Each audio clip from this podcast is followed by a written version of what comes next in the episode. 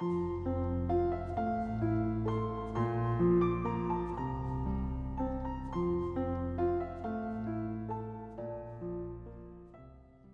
家好，欢迎关注金牌公考每日热点分享。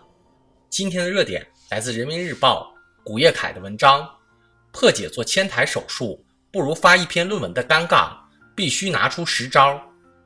不久前，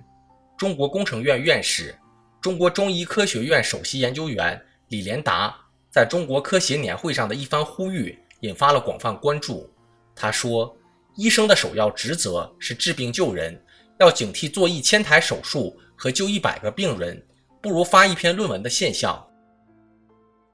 李连达院士所说的“一千小于一”的尴尬，不仅仅存在于医生群体，现实中，关于教师该上课还是该写论文，工程师该待在实验室还是生产车间的讨论，也一直不绝于耳。由于科技评价制度不完善，论文成为职称晋升、评先创优的硬杠杠。一些不具备条件、没有时间和能力做科研的医生，也被迫赶鸭子上架。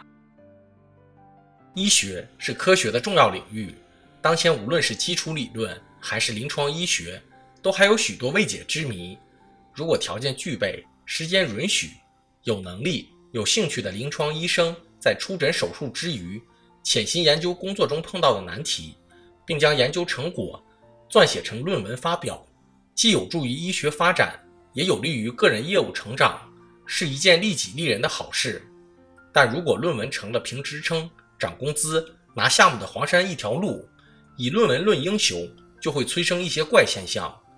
有的临床医生看病水平一般，却靠论文当上了主任医师；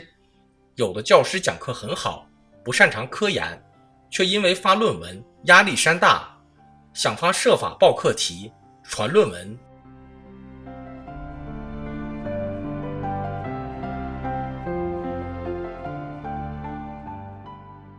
看病与做科研没有高低之分，本来并不矛盾。如果不切实际，在科研考评中一刀切，一味数论文，就会把医生赶入歧途。不同的岗位有不同的要求，不是任何岗位都需要用论文来证明。破解一千小于一的尴尬，不再让假论文打脸，主管部门必须拿出实招，改革完善现有评价制度。创新评价方式，克服唯学历、唯论文的倾向，科学、客观、公正地评价专业技术人才。应当将人才施评、分类评价作为一条主线，对专业人员选聘和考核办法中涉及科研，尤其是发表论文的部分进行修订，把不切实际、不合时宜的硬杠杠剔除，分门别类、不拘一格，综合考量，让不同类型的专业人才。都能找到上升的通道和职业的获得感。